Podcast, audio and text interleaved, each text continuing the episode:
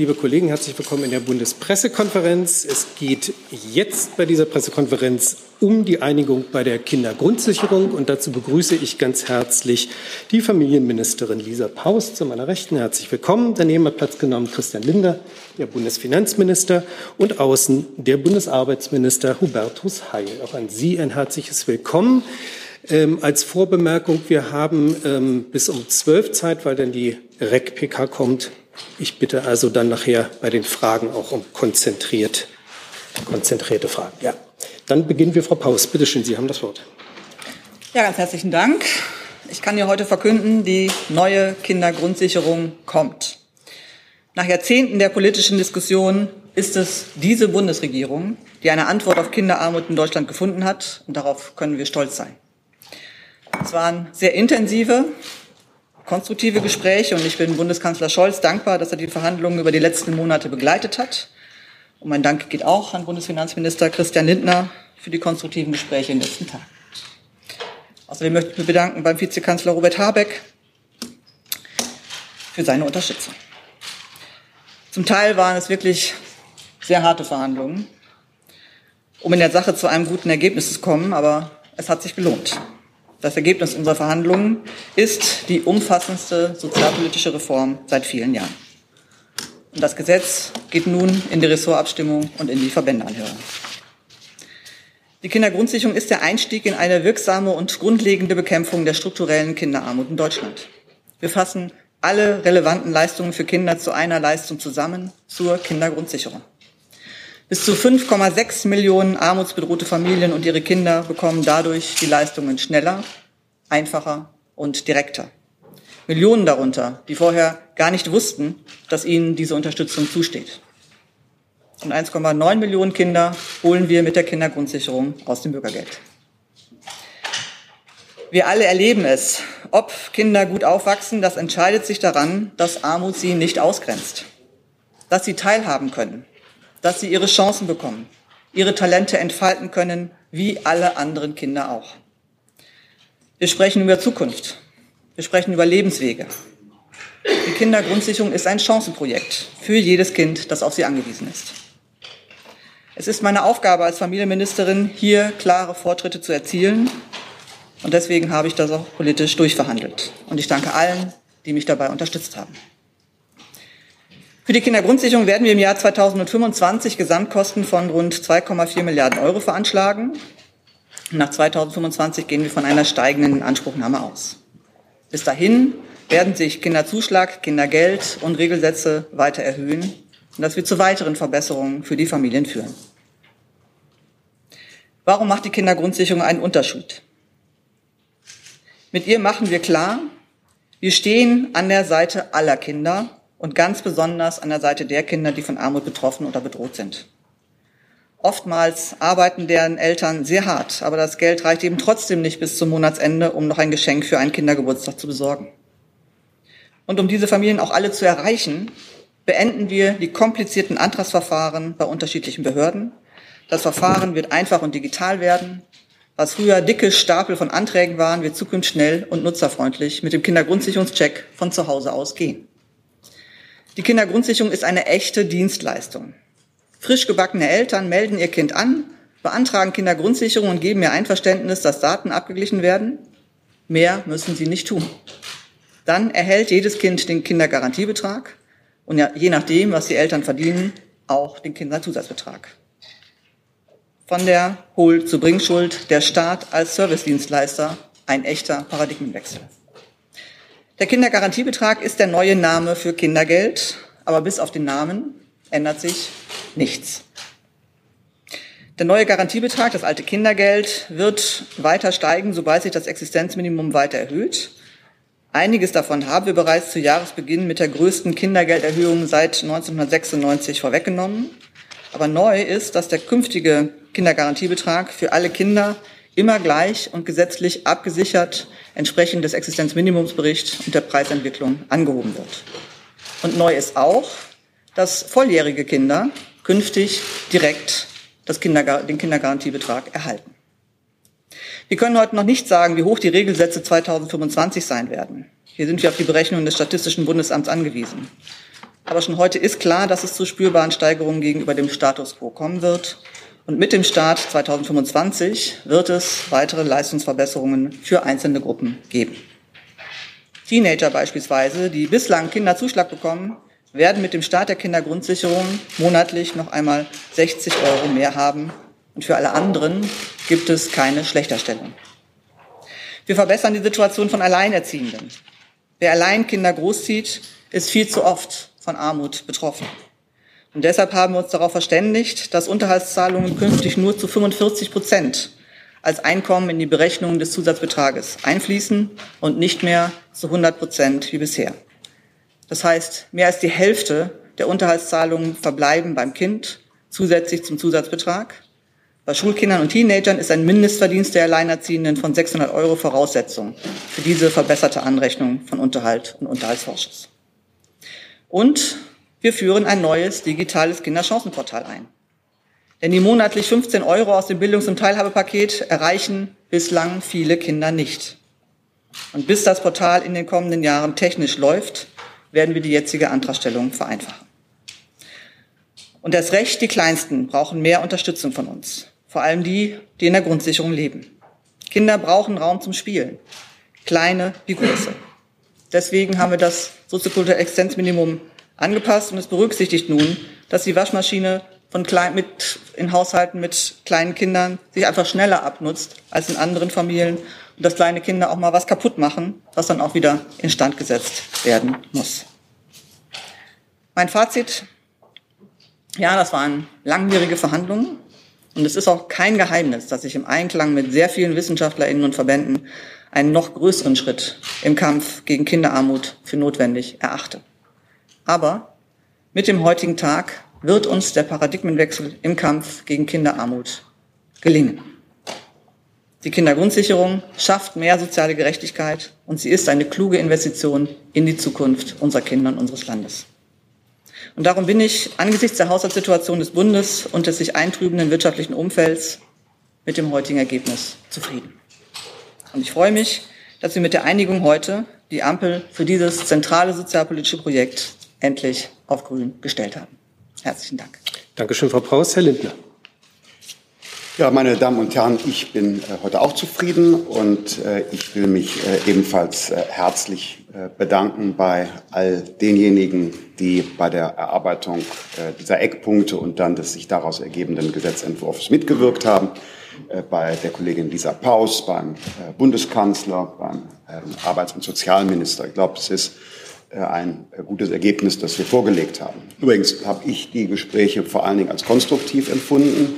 Äh, sie waren in den letzten Tagen intensiv. Das hat sich allerdings auch aus der Komplexität der Materie ergeben und gar nicht ausschließlich ähm, aus Kontroversen.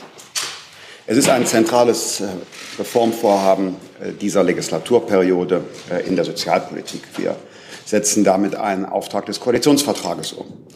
Äh, wir haben dort, wer nachlesen will, auf Seite 100 geschrieben, dass wir äh, mit der Kindergrundsicherung unterschiedliche, heute bereits vorhandene Leistungen bündeln wollen und dass wir durch Digitalisierung und Automatisierung die Inanspruchnahme bestehender Leistungen verbessern wollen. Und das ist äh, wirklich ein gemeinsames Anliegen. Nehmen Sie die Situation beim Kinderzuschlag. Das sind Menschen, die arbeiten, aber äh, trotz äh, des äh, Erwerbseinkommens nicht den Lebensunterhalt angemessen bestreiten können, weil sie gar nicht wissen, dass sie noch das Recht haben, einen Kinderzuschlag in Anspruch zu nehmen. Und hier dafür zu sorgen, dass Menschen die Rechte, die sie haben, auch in Anspruch nehmen, das muss ein Anliegen moderner Sozialpolitik sein. Es darf nicht so bleiben, dass äh, Menschen materiell in Not sind, trotz Arbeit, obwohl sie eigentlich einen Unterstützungsanspruch äh, haben. Und aus diesem Grund äh, allein schon wird das für viele, viele, viele tausend Familien in Deutschland einen erheblichen Unterschied machen. Mein Anliegen, unser Anliegen ist es, Erwerbsanreize zu erhalten. Das Beste, um Armut zu überwinden, ist Arbeit. Denn der Grund für Kinderarmut ist ja oft die ähm, Armut an Arbeit, an äh, Integration an Sprachkenntnissen der Eltern. Deshalb darf von einer Reform der sozialen Unterstützungsleistungen für Familien kein Anreiz ausgehen, nicht sich um Erwerbsarbeit, um Integration, um Sprachkenntnisse äh, zu bemühen. Deshalb äh, haben wir auch keine generellen Leistungserhöhungen äh, verabredet.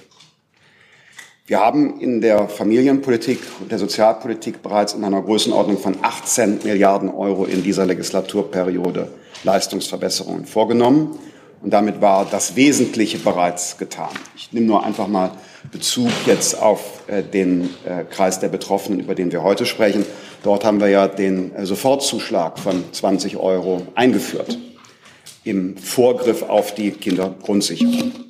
Nun berechnen wir das sozioökonomische Existenzminimum neu. Wir modernisieren es. Die Kollegin Paus hat darauf hingewiesen dass wir äh, hier bei der Frage Wohnfläche in der Berücksichtigung im Regelsatz zu einer anderen ähm, ähm, Situation kommen.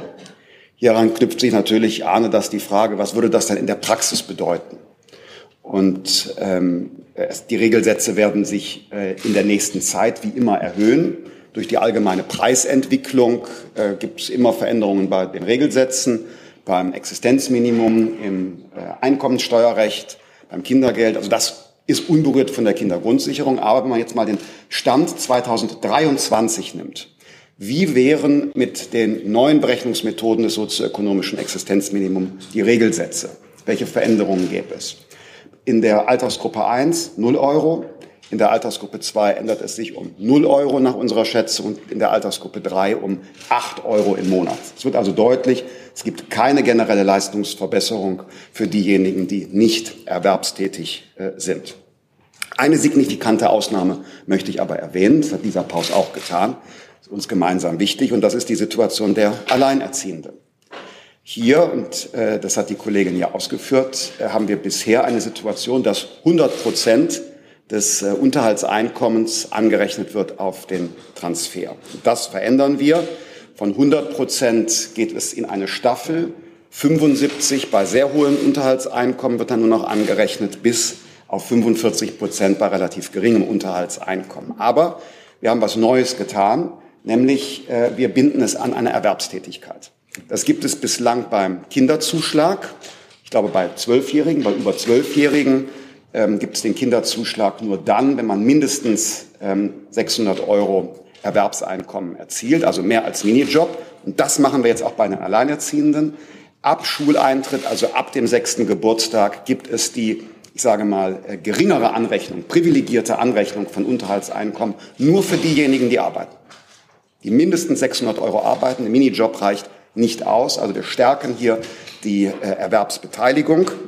Wir wollen einerseits ja die materielle Situation Alleinerziehender verbessern, aber andererseits nicht zusätzliche Anreize geben, sich nicht um Arbeit zu bemühen. Es ist ja eine beklagenswerte Tatsache, dass die Erwerbsbeteiligung von Alleinerziehenden im vergangenen Jahrzehnt trotz des Ausbaus der Kinderbetreuungsinfrastruktur zurückgegangen ist. Also weniger Erwerbsbeteiligung bei Alleinerziehenden während des vergangenen Jahrzehnts. Und da dürfen wir kein Signal senden, dass das verfestigt, sondern im Gegenteil, wir geben hier einen Anreiz ab Schuleintritt der Kinder, dass es ähm, eine Arbeit braucht. Dritten Punkt, den ich hervorheben will, ist ähm, die äh, Rolle von Sachleistungen. Sie wissen, eine äh, Familie, ähm, die äh, nur geringes Einkommen hat bzw. Bürgergeld bezieht, dort gibt es Sachleistungen für die Kinder, äh, beispielsweise die Unterstützung äh, beim Schulausflug, das Bildungs- und Teilhabepaket. Das bleibt eigenständig erhalten und wird weiterentwickelt zum Kinderchancenportal wo dann digitalisiert, sehr einfach mit einer geringeren Hürde diese Sachleistungen von den Eltern abgerufen werden können. Bestehende kommunale Modelle, wo das, wo das in einem vereinfachten Antragsverfahren erfolgt, bleiben davon unberührt. Äh, aber es bleibt so, dass immer ein Nachweis geführt werden muss, ähm, was mache ich mit dem Geld. Es gibt nicht eine pauschale Leistung, es handelt sich da um 15 Euro im Monat, sondern äh, es bleibt dort bei einer Sachleistung, die wir aber auch digitalisieren äh, wollen. Aus diesem Grund sind in der Finanzsumme, die äh, Lisa genannt hat, äh, auch höhere Inanspruchnahmen bei dieser Sachleistung mit ähm, berücksichtigt. Damit bin ich bei den Haushaltsfolgen. Im Jahr 2025 äh, gehen wir von 400 Millionen Euro höheren Kosten aus als bislang in der Finanzplanung. Das ergibt sich aus der höheren Inanspruchnahmequote, ähm, aus Änderungen beim ähm, Transferentzug, also Erwerbsarbeit wird belohnt, dadurch, dass der Transfer nicht so stark reduziert wird, und aus Verwaltungskosten. Also 400 Millionen Euro über äh, Plan. Das ähm, erhöht den Handlungsbedarf, den wir im Haushalt 2025 haben, werden weiter, weshalb ich die Prognose wage, dass es sich bei der Kindergrundsicherung ähm, mit Blick auf die nächsten Jahre um die letzte größere Sozialreform handelt, die noch in den äh, Haushaltsrahmen äh, des Bundes passt. Wir werden jetzt ähm, ja, den Gesetzentwurf in die Länder- und Verbändeanhörung geben. Und ich glaube, es ist unsere gemeinsame, gemeinsame Absicht, sehr sorgfältig zu hören, was äh, Länder und was die Gemeinden sagen. Denn auf der einen Seite ist unser Ziel, dass die Kindergrundsicherung für die Familien vieles einfacher macht. Aber äh, hinter den Kulissen beim Staat ist es ein außerordentlich anspruchsvolles gesetzgeberisches und technisches äh, Vorhaben. Also insofern wollen wir sehr genau hören, was Länder und Gemeinden sagen und wie wir gemeinsam ähm, auch dieses sehr wichtige zentrale Vorhaben dann umsetzen können. Danke, Herr Lindner. Herr Heil. Ja, meine sehr geehrten Damen und Herren, die Kindergrundsicherung ist tatsächlich für die Bundesregierung nach der Einführung des Bürgergelds und der großen Wohngeldreform eine weitere große und wichtige Sozialreform. Unser Ziel, und das eint uns, ist, dass Kinder besser vor Armut geschützt werden und dass wir ihnen langfristig mehr gesellschaftliche Teilhabe und damit die Chance zu einem selbstbestimmten Leben eröffnen. Und dafür gibt es zwei sehr, sehr zentrale Gründe. Das erste ist eine Frage des Anstands, dass jedes Kind die Chance hält, aus seinem Leben was zu machen. Und ich will aber auch hinzufügen, es ist durchaus auch eine Frage der ökonomischen Vernunft, dass jedes Kind, jeder Jugendliche sein Talent entfalten kann. Stichwort Arbeits- und Fachkräftesicherung. Wir können auf niemanden mehr verzichten. Klar ist aber auch, so wichtig diese Ziele sind, sie werden sich nicht über Nacht realisieren lassen. Aber mit der Kindergrundsicherung stellen wir dafür nach unserer festen Überzeugung die richtigen Weichen. Bereits mit der Einführung des Bürgergelds haben wir die Absicherung armutsgefährdeter Menschen verbessert, und zwar von Kindern und Erwachsenen. Dazu gehört auch, dass die Regelsätze für Erwachsene und Kinder schneller die Inflation ausgleichen. Und wir haben aber vor allen Dingen dafür gesorgt, dass mehr Menschen die Chance bekommen, aus der Langzeitarbeitslosigkeit in Arbeit zu kommen. Denn wir wissen, das wirksamste Instrument im Kampf gegen Kinderarmut ist es, Eltern dauerhaft in Arbeit zu bringen und auch in Erwerbseinkommen. Mit der Kindergrundsicherung wird nun die Absicherung des Existenzminimums von Kindern neu definiert. Der bisherige Kindersofortzuschlag, der im Vorgriff auf die Kindergrundsicherung im letzten Jahr eingeführt wurde, wird durch die Neuermittlung des Existenzminimums abgelöst. Koalition hat sich dabei darauf verständigt, die Berechnung des Existenzminimums von Kindern besser in ihrer Lebenswirklichkeit abzubilden. Das betrifft das, was die beiden Kollegen beschrieben haben. Es geht im Einzelnen darum, dass individualisierter vor allen Dingen Stromkosten und Haushaltsanschaffungen auch bei der Berechtigung nach Wohnflächen berücksichtigt werden. Mit dem Bürgergeld und der Kindergrundsicherung machen wir deutlich, dass sich alle Generationen auf den Sozialstaat verlassen können. Ich will unterstreichen, dass nach dem, was wir ermitteln können, noch nie eine Bundesregierung für Familie und Kinder so viel mobilisiert hat, auch an finanziellen Mitteln, als diese Koalition, diese Ampelkoalition. Denn da sind wir uns einig mit der Erhöhung des Kindergeldes, mit der Erhöhung und Ausweitung des Kinderzuschlags, mit dem Kindersofortzuschlag im Vorgriff auf die Kindergrundsicherung und mit den neuen Regelsätzen zum Bürgergeld haben wir das Fundament geschaffen, auf dem jetzt die Kindergrundsicherung errichtet wird. Allein die Verbesserungen beim Kindergeld und beim, äh, beim Kinderzuschlag sind zum 1. Januar in Kraft jährliche und dauerhafte Leistungsverbesserungen von sieben Milliarden Euro, zu denen jetzt weitere Mittel kommen, mit denen die Kindergrundsicherung auch finanziert wird und finalisiert wird. Meine Damen und Herren, unsere Gesellschaft muss die Zukunft von Kindern am Herzen liegen. Aber sie muss uns auch etwas wert sein. Ich bin auch allen Beteiligten dankbar, die einen Beitrag zu einer Lösung geleistet haben. Als Bundesarbeits- und Sozialminister haben wir versucht, die Verhandlungen zu unterstützen, den Bundeskanzler, aber auch die anderen Fachressorts, die federführende Kollegin, den Finanzminister mit den Bereichen, wo wir zuständig sind. Und ich freue mich besonders, dass es gelungen ist, dass wir wie im Koalitionsvertrag ähm, vorgesehen zu einer Neuberechnung des Existenzminimums kommen, um die Lebenswirklichkeit von Kindern tatsächlich zu verbessern. Ich will aber auch hinzufügen, für mich bemisst sich die Qualität des Sozialstaats nicht allein an der Frage, wie viel sozialen Transfer wir mobilisieren. Das ist wichtig, um Menschen unbürokratisch in Not abzusichern, vor allen Dingen Kinder. Es gibt ja heute eine Studie des IW, des Instituts der deutschen Wirtschaft, das nochmal unterstreicht, dass die Bildungs- und Lebenschancen von Kindern natürlich auch was mit der materiellen Absicherung der Kinder zu tun haben. Aber die Qualität des Sozialstaats bemisst sich nicht allein an der Höhe des sozialen Transfers, sondern daran, ob wir dafür sorgen, dass das Leben für die Menschen offener gestalten ist, dass es Chancen gibt auf Ausbildung, auf Erwerbstätigkeit, dass es Bildungschancen gibt. Ich bin froh, dass wir diesen Fortschritt miteinander auf die Wege gebracht haben. Die Kindergrundsicherung wird jetzt umzusetzen sein. Es ist eine politische Verständigung. Es geht jetzt um den Gesetzentwurf, dann geht es um Bundestag und Bundesrat. Dann muss es auch organisatorisch und administrativ umgesetzt werden. Das ist ein großer Aufwand, weil wir tatsächlich eine große Reform durchsetzen. Mir ist wichtig, dass es die Lebensrealität von Kindern und Jugendlichen und Familien verbessert. Und wir sind zuversichtlich, dass uns das auch gelingt. Herzlichen Dank für die Eingangsstatement. Hi, Tyler hier, Producer von Jung und Naiv. Ohne euch gibt's uns nicht. Jeder Euro zählt und ab 20 landet ihr als Produzenten im Abspann auf YouTube. Weiter geht's. Wir kommen zu Fragen, wobei ich schon eine reichhaltige Liste hier habe. Ähm, der erste Fragesteller ist Herr Peter. Ähm, Frau Ministerin Haus, äh, Herr Finanzminister Lindner hatte ja als Merkposten zwei Milliarden Euro für 2025 vorgesehen.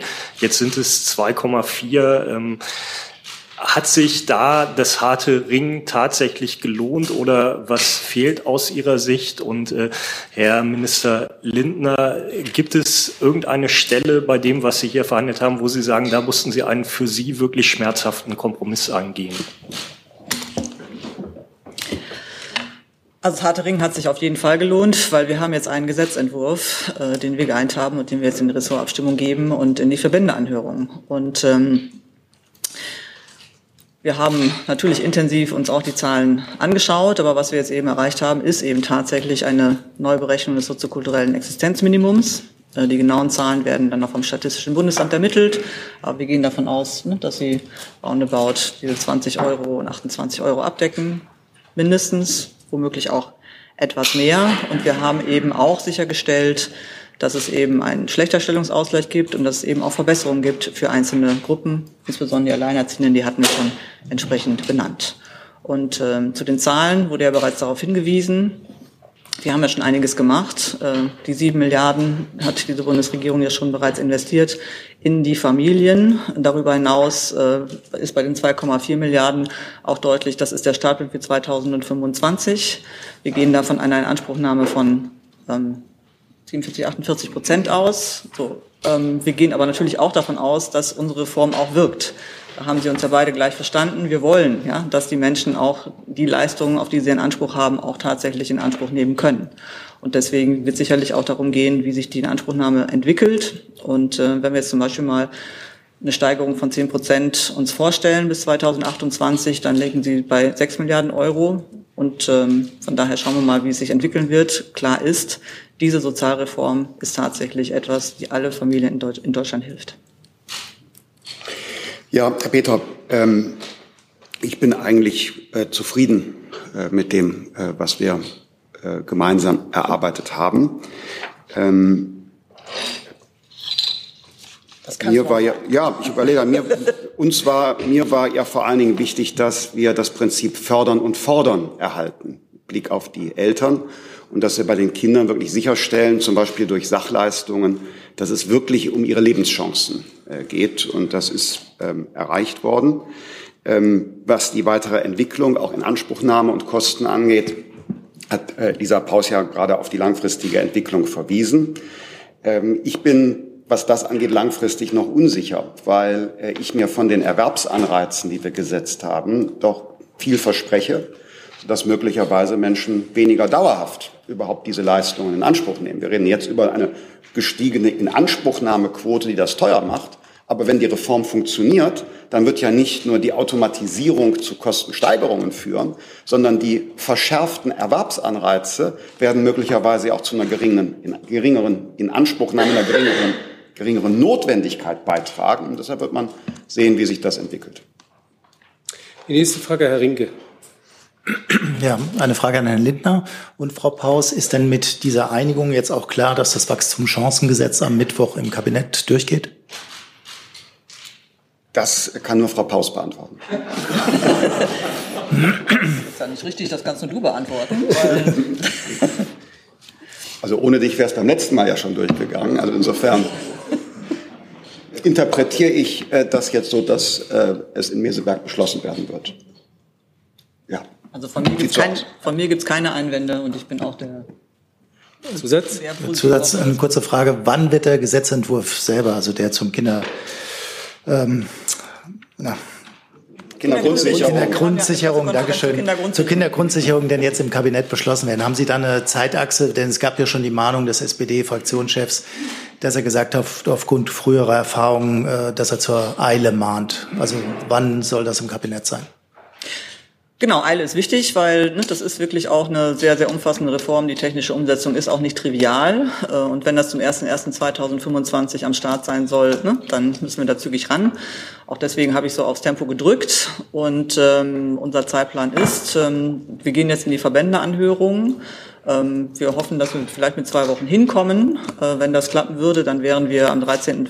Ist der 14. oder 13. September im Kabinett. Also, wenn sich die Verbandeanhörung etwas länger hinzieht, dann dauert es vielleicht noch etwas länger. Wir wollen natürlich auch, dass diese Reform dann auch getragen wird und äh, davon hängt es ein bisschen ab. Aber ein möglicher Termin wäre eben tatsächlich ähm, die nächste Kabinettssitzung im September, die erste. Dann habe ich als nächstes Herrn Drebes. Ähm, ja, eine Frage an Herrn Lindner kurz. Wir haben ja gerade von Frau Paus gehört, dass es sich gelohnt habe, äh, dieses harte Ringen und auch das Veto beim Wachstumschancengesetz letzte Woche, um das jetzt so durchzukriegen. Hätte es denn aus Ihrer Sicht diese Einigung, so wie sie jetzt dasteht, auch ohne dieses Veto letzte Woche geben können? Und Frau Paus, ähm, reicht denn das, was da jetzt beschlossen wurde, aus Ihrer Sicht, um das große Versprechen der Koalition wirklich einzulösen, Armut auch zu beseitigen, nicht nur zu bekämpfen, sondern auch zu beseitigen bei Kindern. Herr Drebes, ich hatte Lisa Paus ähm, vor der Entscheidung über das Wachstumschancengesetz äh, zugesichert, dass äh, unabhängig davon, wie sie sich bei dieser Materie entscheidet, sie nicht besser oder schlechter behandelt wird äh, bei der Frage Kindergrundsicherung. Ähm, da gibt es keine, keine keine Verhärtung, weil man einem anderen Gesetz wie dem Wachstumschancengesetz nicht äh, zugestimmt hat. Ich habe gesagt, das wird äh, einfach sachlich bearbeitet und äh, so haben wir es auch getan. Dann habe ich. Moment, ich hätte die, an Frau Paus noch die Frage gestellt, ob äh, sie damit rechnet, dass ja. man damit die, ob sie da, die, die Armut wirklich ausräumen bei Kindern mit dem, was da jetzt beschlossen wurde. Ähm, Genau, wir haben das äh, gut zusammen gemacht und ähm, trotzdem muss ich sagen, ähm, es waren ne, konstruktive Gespräche, aber es waren eben auch sehr intensive Gespräche. Und ähm, wichtig war in dieser Angelegenheit auch, dass wir den Zeitplan gemeinsam halten. Und ähm, ich bin sehr froh, dass wir eben jetzt das dann heute auch machen können. Ich bin mir nicht sicher, ob es in anderen Umständen auch so gewesen wäre. Von daher ähm, freue ich mich, dass wir heute dieses gemeinsame Ergebnis haben. Äh, richtig ist, wie ich es auch in meiner, äh, in meinem ersten Statement schon gesagt habe, ähm, um tatsächlich ne, äh, effektiv Kinderarmut ähm, ähm, zu ver vermeiden, ja, also sie abzuschaffen sozusagen. Dafür braucht es natürlich einen größeren Impuls. Das äh, ist völlig klar, sagen alle Wissenschaftler. Äh, die sind alle nicht falsch, die Berechnungen. Das wissen wir auch über die letzten Jahrzehnte. Ähm, das ist richtig. Aber trotzdem ist es so, dass diese Reform eine ganz, ganz wirksame Maßnahme ist gegen Kinderarmut, weil sie eben dazu führt, dass eben erstmal auch all die, die einen Anspruch haben, diesen Anspruch auch wahrnehmen können und weil wir eben damit auch schaffen, dass wir, wir haben dann eine Kindergrundsicherungsstelle, die neue Familienservicestelle. Und wir haben nicht mehr unterschiedliche Ämter. Und es ist nicht mehr so, dass wenn man äh, zu wenig hat, dass man dann irgendwie zum Sozialamt gehen muss, weil man bedürftig ist mit all dem, was es an Stigmata und Schambehaftung und so weiter bedeutet. So. Und auch gerade das ist ganz, ganz zentral, weil es eben jetzt diese eine Stelle gibt für alle Familien, egal in welcher Lebenslage. Und das macht es zu einer ganz, ganz wichtigen Reform gegen Kinderarmut. Herr Zentivani, darf ich noch einen Satz Bitte. ergänzen zum Wachstumschancengesetz die Frage von Herrn, Herrn Dreves. Hm, die kleine ähm, Retardierung äh, des Beschlusses des Wachstumschancengesetzes hat es ähm, allerdings möglich gemacht, das Gesetz noch äh, weiterzuentwickeln. Äh, wir werden aller Voraussicht nach in Meseberg nicht denselben Gesetzentwurf im Kabinett beschließen, wie wir das vor kurzem getan hätten, weil durch die weitere Nachdenkpause es möglich war, bei bestimmten Maßnahmen fachliche Bedenken ähm, in anderen Ministerien zu überwinden und noch ähm, Vorstellungen, die wir haben, äh, weiter zu präzisieren und äh, auszubauen, wie Sie in Kürze sehen werden. Dann interessiert mich ein Zusatz, einfach wenn Sie es noch ein bisschen ausführen könnten. Ja, wir werden noch ein paar Elemente äh, verändern äh, in positiver Hinsicht auf äh, die, die Wirkung für den Mittelstand in Deutschland. Und das war zunächst so nicht möglich, aber an ein paar Stellen haben wir jetzt noch Verbesserungen erreicht im Wachstumschancengesetz. Ich erinnere noch mal, ich erinnere noch mal an unsere. Eine Frage, eine Zusatzfrage, sonst haben wir nicht ansatzweise die Chance, die Fragen, die ich hier schon, Fragesteller, die ich hier schon auf der Liste habe, irgendwie abzuarbeiten. Die nächste hat Frau Markmeier. Ja, äh, Bettina Markmeier, EPD. Ich habe jetzt vor allen Dingen noch mal ein paar Detailfragen. Eine ähm, Detailfrage von Markmeier. Keine Detailfragen. Eine hat er Eine. Eine. Keine nicht. Okay, dann eine. wird's ein sehr langer Satz. Ich möchte gerne wissen, ob es richtig ist, dass wenn man auf der Grundlage der neuen Berechnung jetzt vorgehen würde, sich nur für die Jugendlichen der Regelsatz um acht Euro erhöhen würde. Erstens.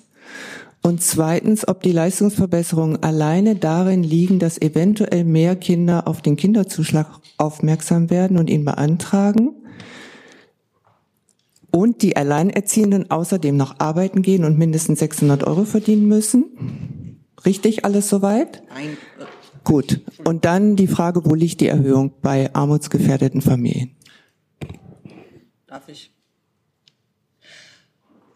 Äh in einem Punkt äh, hört es die Reihenfolge ein bisschen falsch rum. Ein bisschen lauter. Also beim soziokulturellen Existenzminimum bei der Anpassung, ähm, da war es andersrum. Das heißt, ähm, die 8 Euro beziehungsweise 28 Euro, von der Christian Lindner gesprochen hat, da geht es um die 0- bis 6-Jährigen. Ach so. Genau. So, also nicht, ne, genau, sondern andersrum. So, und wie gesagt, die genaue Zahl, die genaue Zahl, die berechnet noch das äh, Statistische Bundesamt. Also die ähm, 8 bzw. 28 Euro ähm, ist die untere Grenze. Schauen wir mal sozusagen, wo wir da landen. Das werden wir in den nächsten sechs äh, bis sieben Wochen. Man muss vielleicht 8 und 28 erläutern. Wenn Lisa Paus 28 sagt, dann sagt sie den Kindersofortzuschlag, den wir haben, plus 8 Euro Schätzung einer Anpassung. Wenn ich 8 sage, dann habe ich die 20 Euro, die es jetzt geltende Rechtslage gibt, schon konsumiert. Also es ist dieselbe Zahl. 28 oder 8. Ich kann auch 28 sagen. Ach, genau. wie Sie wollen. Und in der Sache war es einfach wichtig, äh, den ähm, zeitlich befristeten Sofortzuschlag umzuwandeln äh, in ähm, eine ne, neue rechtliche Grundlage, eben mit der Neuanpassung des soziokulturellen Existenzminimums, weil ansonsten ähm, die, das verfassungsrechtlich sozusagen schwierig ist äh, und damit die ganze Reform womöglich nicht rechtssicher äh, gewesen wäre. So, äh, also das ist die Anpassung. Wir machen eine Anpassung des soziokulturellen Existenzminimums. So, und wir haben eben ähm, Leistungsverbesserungen. Das eine ist, was ich schon ansprach, da, da kommen jetzt die Jugendlichen ins Spiel. Das sind die Jugendlichen, die derzeit den Kinderzuschlag bekommen. Da der Kinderzuschlag ja ein, ein Pauschalleistung ist, unabhängig vom Alter und der Kinderregelgesetz ja gestaffelt ist in den verschiedenen Altersstufen, ist es eben so, dass die Kinder, die jetzt im Kinderzuschlag sind, zwischen 14 und 18, dass die eben dann von den höheren Regelsätzen profitieren. Das war die Zahl, die ich genannt hatte mit den 60 Euro. So, und bei den Alleinerziehenden, da ist es so, dass es derzeit im, Kinder, im, ähm, im Kinderzuschlag ähm, so geregelt ist, dass man den Kinderzuschlag bekommt, grundsätzlich, wenn man 600 Euro im Monat verdient, dann ist man kinderzuschlagsberechtigt. So, und dann gilt eben, äh, dass man den Unterhaltsvorschuss nur zu 45 Prozent anrechnen muss, also dass man mehr als die Hälfte behalten darf. Und äh, diese Regelung weiten wir jetzt aus, eben auch für all die Alleinerziehenden, die im Bürgergeld sind. Und für die gilt eben jetzt zusätzlich, dass wenn ihre Kinder zwischen 0 und 6 Jahren sind, dass sie eben auch äh, nur 45 Prozent abgezogen bekommen, also mehr als die Hälfte des Unterhaltsvorschusses behalten dürfen. Äh, in der Zeit, wo das Kind 0 bis 6 Jahre alt ist, ähm, müssen sie eben auch nicht erwerbstätig sein. Genau, und äh, dann haben wir auch miteinander vereinbart, dass äh, das auch gilt, nicht nur beim Unterhaltsvorschuss, sondern beim Unterhalt. Und äh, für die wirklich äh, in der Realität sehr, sehr seltenen Fälle, aber ähm, wir wollen das auch sozusagen äh, alles sauber machen, ähm, haben wir festgelegt, dass äh, beim Unterhalt, also ne, sollte es ähm, so sein, dass, ähm, ich nehme jetzt mal den Klassiker, der Mann 150.000 Euro verdient und äh, entsprechend nach der Düsseldorfer Tabelle Unterhalt zahlt, dass äh, es dann eine Staffelung gibt. Da haben wir nochmal Staffelungen eingezogen, dass dann nicht automatisch man äh, 55 Prozent behalten darf, also mehr als die Hälfte, sondern ne, dass es eben mit steigendem Einkommen und damit steigenden Unterhaltszahlungen äh, auch doch einen, einen größeren Abzug gibt für Personen, die nicht erwerbstätig sind. Herr Jessen mit der nächsten Frage. Ja, Frau Paus, ähm, ich weiß jetzt nicht, ob Sie Gewerkschaftsmitglied sind, ist ja aber nicht unmöglich. Ich stelle mir gerade vor, Sie seien Gewerkschaftsmitglied und Ihre Gewerkschaft geht mit 12 Prozent äh, Lohnforderung in Tarifverhandlungen. Der Arbeitgeber bietet zwei Prozent an. Der Abschluss liegt dann bei 2,4 Prozent. Dann würden Sie Ihrem äh, Gewerkschaftsvorsitzenden, glaube ich, nicht abnehmen, wenn er sagt, ich bin mit dem Ergebnis zufrieden. Ähm, die konkrete Frage ist, noch in der vergangenen Woche wurde bekannt, dass aus Ihrem Hause allein bei einer 50-prozentigen Inanspruchnahme der neuen Kindergrundsicherung im Jahr 2025 3,5 Milliarden Euro an Zahlungen fällig wären. Jetzt sagen Sie, jetzt schließen Sie ab bei 2,4 Milliarden. Da fehlt ein Drittel der von Ihrem Haus errechneten Summe. Wie soll diese Lücke abgedeckt werden? Haben Ihre Experten sich verrechnet? Ähm, oder werden dann Menschen, die in Anspruch nehmen, doch nicht das in Anspruch bekommen, was sie in Anspruch nehmen? Ein Teil dessen erklärt sich daraus, äh, dass wir nochmal genau geschaut haben, äh, sozusagen, wie sind die ähm, äh, gesetzlichen Zuständigkeiten ähm, bei den verschiedenen Komponenten. Und ähm, bei den 3,5 Milliarden, über die Sie gesprochen haben, waren nochmal die Folgewirkungen für die, äh, für die Kindergelderhöhung und die Kinderfreibetragserhöhung mit drin berechnet. So, und ähm, da das etwas ist, was auch sozusagen wiederum äh, Inflationsthemen hat und so weiter. Und wir, weil dafür auch die Zuständigkeit liegt beim Bundesfinanzminister, äh, haben wir dann auch diese Zahl aus dem Zahlentableau herausgenommen. Wenn jetzt mehr als die von Ihnen vorhin genannten 48 oder 50 Prozent der Anspruchsberechtigten Ansprüche stellen, wie wird, und Sie haben dann ja rechtlich diesen Anspruch, wie würde das finanziert werden? Angenommen, es sind 60 Prozent oder 70 Prozent der Menschen, denen die Kindergrundsicherung äh, zusteht, die im nächsten Jahr erkennen, oder steht uns zu, wir beantragen es. Wie würde das finanziert? Das ist eine gesetzliche Leistung, ein gesetzlicher Anspruch und der muss dann natürlich erfüllt werden. Und ähm, das ist dann so. Deswegen in der Tat ne, sind wir gespannt, wie sich die Inanspruchnahmen entwickeln. Der äh, Finanzminister hat nochmal darauf hingewiesen, dass wir natürlich auch davon überzeugt sind, dass unsere Reform so gut ist, ne, dass sie womöglich auch äh, die Erwerbsanreize so stärkt, dass vielleicht auch durch äh, stärkere Arbeitsaufnahme wir Kinderarmut reduzieren. Ich bin da etwas skeptischer, weil wir wissen, dass wir in Deutschland eine strukturell verfestigte Kinderarmut ne, seit Jahrzehnten haben. Und äh, deswegen ne, schauen wir mal, wie sich das entwickelt. Aber ich glaube, wir haben beide. Kinder, die Kinder sollen ja auch beide nicht, Genau, wir haben beide nichts dagegen. Genau. Und außerdem ist es ja so, ne, Kinder jedenfalls arbeiten nicht. Da ist allein auch schon der Arbeitsminister davor. Und äh, das ist zum Glück schon seit vielen, vielen, ich weiß gar nicht wann genau, 100 Jahren in Deutschland abgeschafft worden. Aber jedenfalls äh, Kinder ähm, arbeiten nicht. Und äh, deswegen ähm, habe ich ja eben schon darauf hingewiesen, bei der Inanspruchnahme, wenn man von 10% Steigerung ausgeht, dann äh, wären wir im Jahr 2028 dann wahrscheinlich von einem Finanzvolumen von 6 Milliarden Euro. So. Aber das sind alles sozusagen Wetten auf die Zukunft. Ähm, ich glaube, wir wünschen uns alle, dass wir eine stabile Entwicklung haben und dass wir eine gute soziale und wirtschaftliche Entwicklung haben in Deutschland. Ja, wenn es so wäre, dass tatsächlich in 2028 durch die höhere Anspruchnahme der Haushalt so stark in Anspruch genommen wäre, dann wäre das auf der einen Seite ein Erfolg der Kindergrundsicherung, weil sie stark in Anspruch genommen wird. Es wäre allerdings auf der anderen Seite eine Kapitulation der Arbeitsmarktpolitik, weil wir es dann nicht vermocht hätten, die Erwerbsbeteiligung in Deutschland zu stärken. Und deshalb ist unser gemeinsames Anliegen, das darf man, glaube ich, sagen, dafür zu sorgen, dass mehr Menschen in Arbeit kommen. Insbesondere jene, die in den letzten Jahren mit Migrationsgeschichte zu uns gekommen sind. Äh, da ist es unsere sozialpolitische Aufgabe, dafür zu sorgen, dass sie integriert werden in gesellschaftliche Teilhabe und solche am Arbeitsmarkt. Es kann nicht das Ziel staatlicher Sozialpolitik sein, Menschen dauerhaft im Transfer zu halten, sondern sie äh, mit Chancen auszustatten, zu befähigen, eigene Beiträge zu leisten, in die wirtschaftliche Unabhängigkeit sich äh, herauszuarbeiten. Die nächste Frage, Frau Kollegin. Äh, eine Frage an Ministerin Paus. Ähm, also das ganze Thema Automatisierung, Digitalisierung, Zusammenfassung, das war ja im Grunde seit Monaten unstrittig. Von daher würde ich auch gerne noch mal wissen, können Sie einfach mal einen konkreten Punkt sagen? Gibt es irgendeinen konkreten Punkt, wo Sie dem Finanzminister etwas abgerungen haben, was der nicht freiwillig äh, hätte rausrücken wollen? Und im Zusammenhang damit, ähm, Herr Lindner hat den Satz gesagt, wir haben keine generellen Leistungserhöhungen verabredet. Stimmen Sie diesem Satz zu? Tragen Sie diesen Satz mit? Wir haben gemeinsam verabredet die Anpassung des soziokulturellen Existenzminimums. Und ähm, da kann man natürlich unterschiedlich drauf schauen. Ähm, da kann man natürlich sagen, das, was wir schon miteinander vereinbart haben, ne, das haben wir jetzt nochmal äh, rechtlich äh, validiert. Ähm, so. Trotzdem ist es aber so, es ist jetzt eine klare Gesetzesänderung. Wir haben eine Verbesserung des soziokulturellen Existenzminimums, auch nochmal speziell äh, die, den Blick richtet auf, auf die Jüngsten in unserer Gesellschaft. Und das ist wichtig in diesem Zusammenhang. Und die zweite, die erste Frage war? Äh, der Satz, ähm, dass es keine generellen Leistungserhöhungen verabredet sind. Wir haben keine generellen Leistungserhöhungen verabredet. Würden Sie den auch so sagen? Ja, das ist eben eine allgemeine Leistungsverbesserung, ne, weil eben wir haben für alle das soziokulturelle Existenzminimum angepasst. Und ansonsten ist es so, äh, dass eben durch die Zusammenführung von dem Kinderregelsatz äh, und dem Kinderzuschlag äh, ne, daraus haben sich eben doch eine ganze Menge an ähm, äh, Thematiken entwickelt.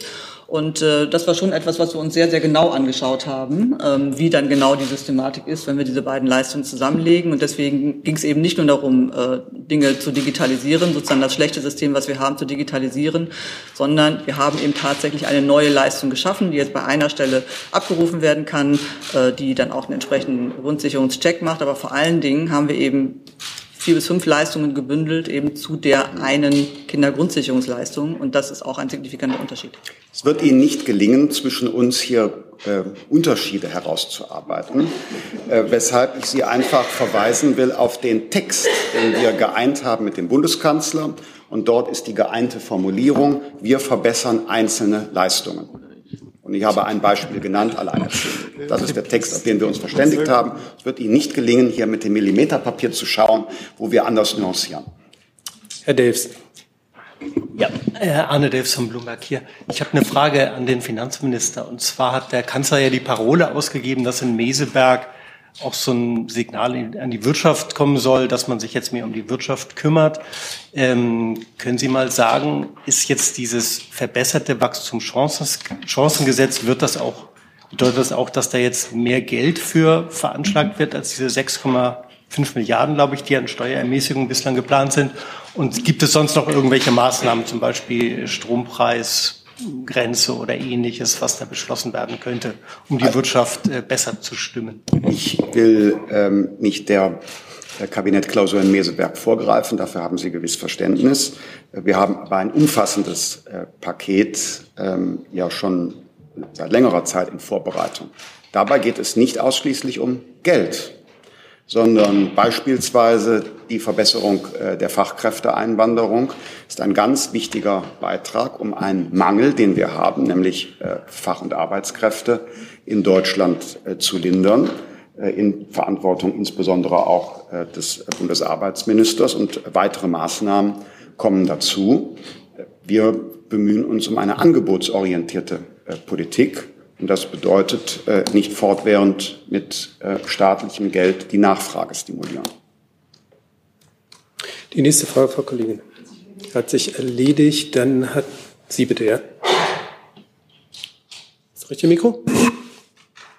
Also, Herr Lindner, ähm, können Sie noch mal genauer sagen, wie denn die Erwerbsanreize aussehen? Es ist ja jetzt schon so beim Kinderzuschlag, dass ich 600 Euro verdienen muss, um in, in Anspruch zu nehmen. Wenn das so bleibt, ist das ja keine Veränderung. Und wenn ich mehr vom Kinderzuschlag behalten kann, wo ist dann der Arbeitsanreiz? Und an Frau Paus die Frage, es gibt ja jetzt schon Kritik von den Ländern, die sagen, es ist kompliziert und bürokratisch, wenn ich dann auch noch nachweisen muss als Bürgergeldbezieher, dass ich die Teilhabe auch tatsächlich für die Teilhabe ausgegeben habe.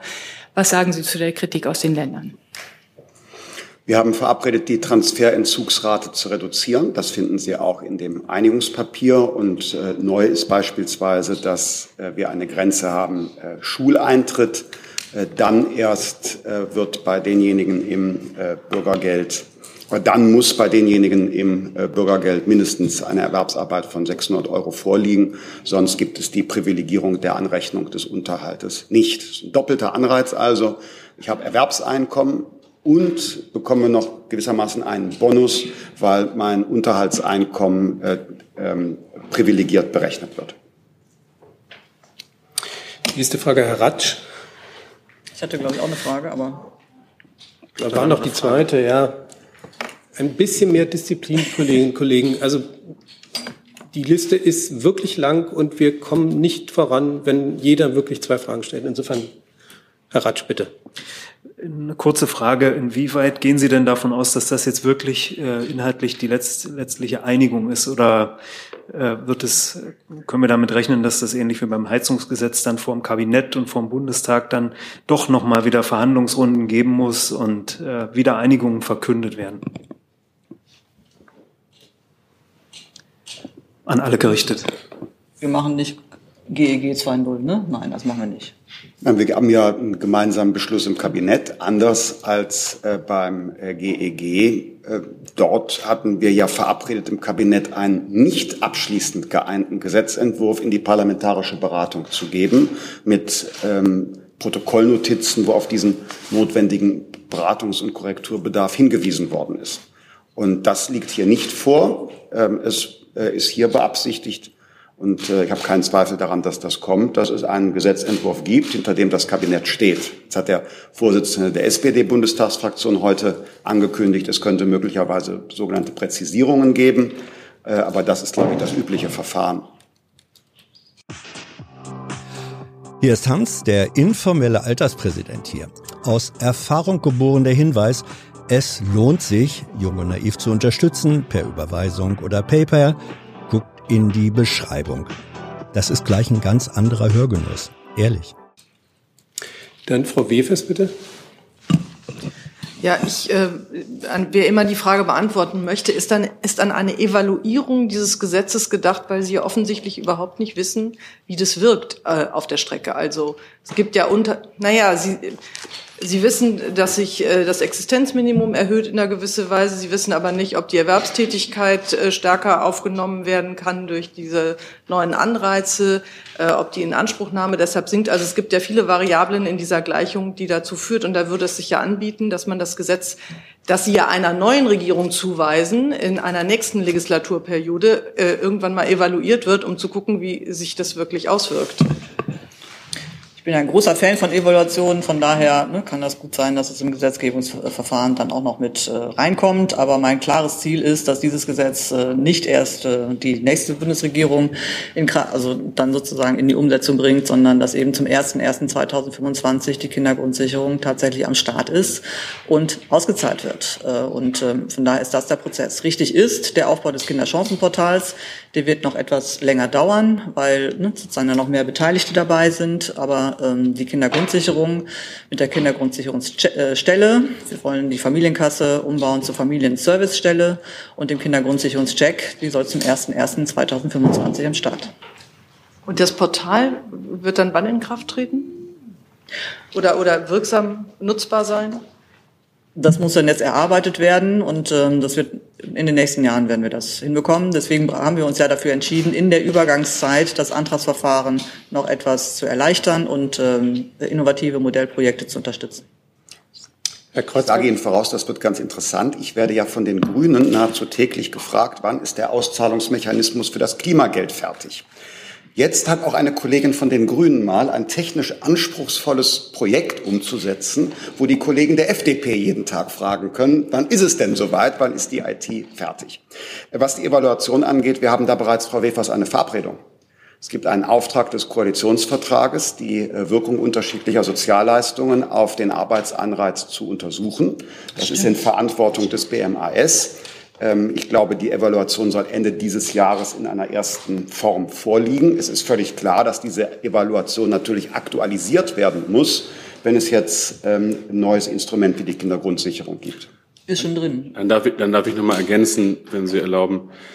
Ich kann jedenfalls aus der Erfahrung der Sozialgesetze, die wir haben, sagen, dass man Gesetze auf Basis vorhandener Daten und plausibler Annahmen für die Zukunft macht. So haben wir zum Beispiel das Bürgergeld gemacht. Natürlich können sich Situationen ändern, wirtschaftliche Entwicklung, Arbeitsmarkt zu und Abwanderung. Wir glauben, dass die äh, politischen Grundsatzentscheidungen, die jetzt mit der politischen Einigung verknüpft sind, äh, auf Basis plausibler Annahmen da sind. Da wird es jetzt an einigen Stellen Nachrechnungen durch das Bundes äh, Statistische Bundesamt geben. Das kennen wir auch. Es gibt jährliche Anpassungen. Und es gibt natürlich jährliche Berichte an den Bundestag. Es gibt einen Jahreswirtschaftsbericht. Es gibt Steuerschätzungen. Das Leben ist dynamisch. Aber ich will eins noch mal sagen, bevor wir hier kleinteilig auszählen, wer gewonnen hat oder nicht. Es haben die Kinder in Deutschland gewonnen mit dieser Einigung. Es ist ein großer Fortschritt erzielt worden. Und es wird, wenn wir es jetzt schaffen, den Gesetzentwurf auf den Weg zu bringen. Davon gehe ich aus, dass das Kabinett es beschließen wird. Federführend ist die Kollegin Paus. Sie haben gefragt, ändert sich noch was? Ja, es gibt Länder- und Verbände, Anhörung, Ressortabstimmung, Kabinettsbeschluss, Bundestag, Bundesrat auch noch. Und dann wird es spannend.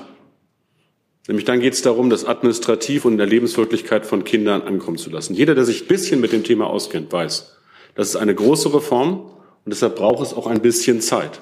Ich habe das bei der Grundrente erlebt. Es reicht nicht, eine gute politische Idee zu haben und sie durchzufahren, man muss sie auch in die Lebenswirklichkeit bringen. Ich habe es beim Bürgergeld erlebt und wir haben es geschafft, das in die Lebenswirklichkeit von Menschen zu bringen. Und so ist es auch mit dieser Reform so, dass das jetzt die Grundlage ist und es sind politische Weichenstellungen, die stehen in der Koalition.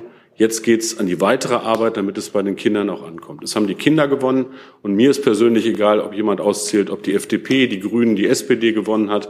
Am Ende des Tages ist es ein wichtiger Fortschritt im Kampf gegen Kinderarmut in diesem Land und für bessere Lebenschancen von Kindern und Jugendlichen. Herr Kreuzfeld mit der letzten Frage.